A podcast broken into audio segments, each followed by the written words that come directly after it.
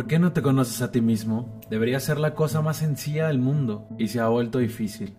Lo más difícil. Conocerse se ha vuelto casi imposible. ¿Dónde está el error? Tienes la capacidad de conocerte. Tú estás ahí. La capacidad de conocerte también está ahí. Entonces, ¿qué ha sucedido? ¿Por qué la capacidad de conocer no puede volverse hacia sí misma?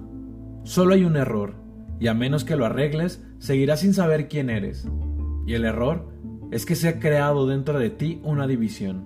Has perdido tu integridad. La sociedad te ha convertido en una casa dividida, dividida en contra de ti mismo. La estrategia es sencilla. Una vez que la hayas entendido, puedes eliminarla. La estrategia consiste en que la sociedad te ha dado unos ideales de cómo debería ser, y te los ha inculcado tanto que siempre estás interesado en el ideal como debería ser, olvidándote de quién eres. Estás obsesionado con el ideal futuro y te has olvidado de la realidad presente. Tus ojos están mirando al futuro lejano. En consecuencia, no puedes mirar hacia adentro.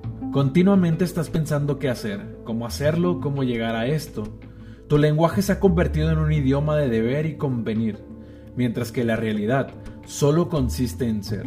La realidad no conoce deberes o convivencias. Una rosa es una rosa, no se plantea la cuestión de ser cualquier otra cosa. Y la flor de loto es una flor de loto. La rosa no intenta convertirse en una flor de loto. Y la flor de loto nunca intenta convertirse en una rosa. Por tanto, no están neuróticas. No necesitan psiquiatras o psicoanálisis.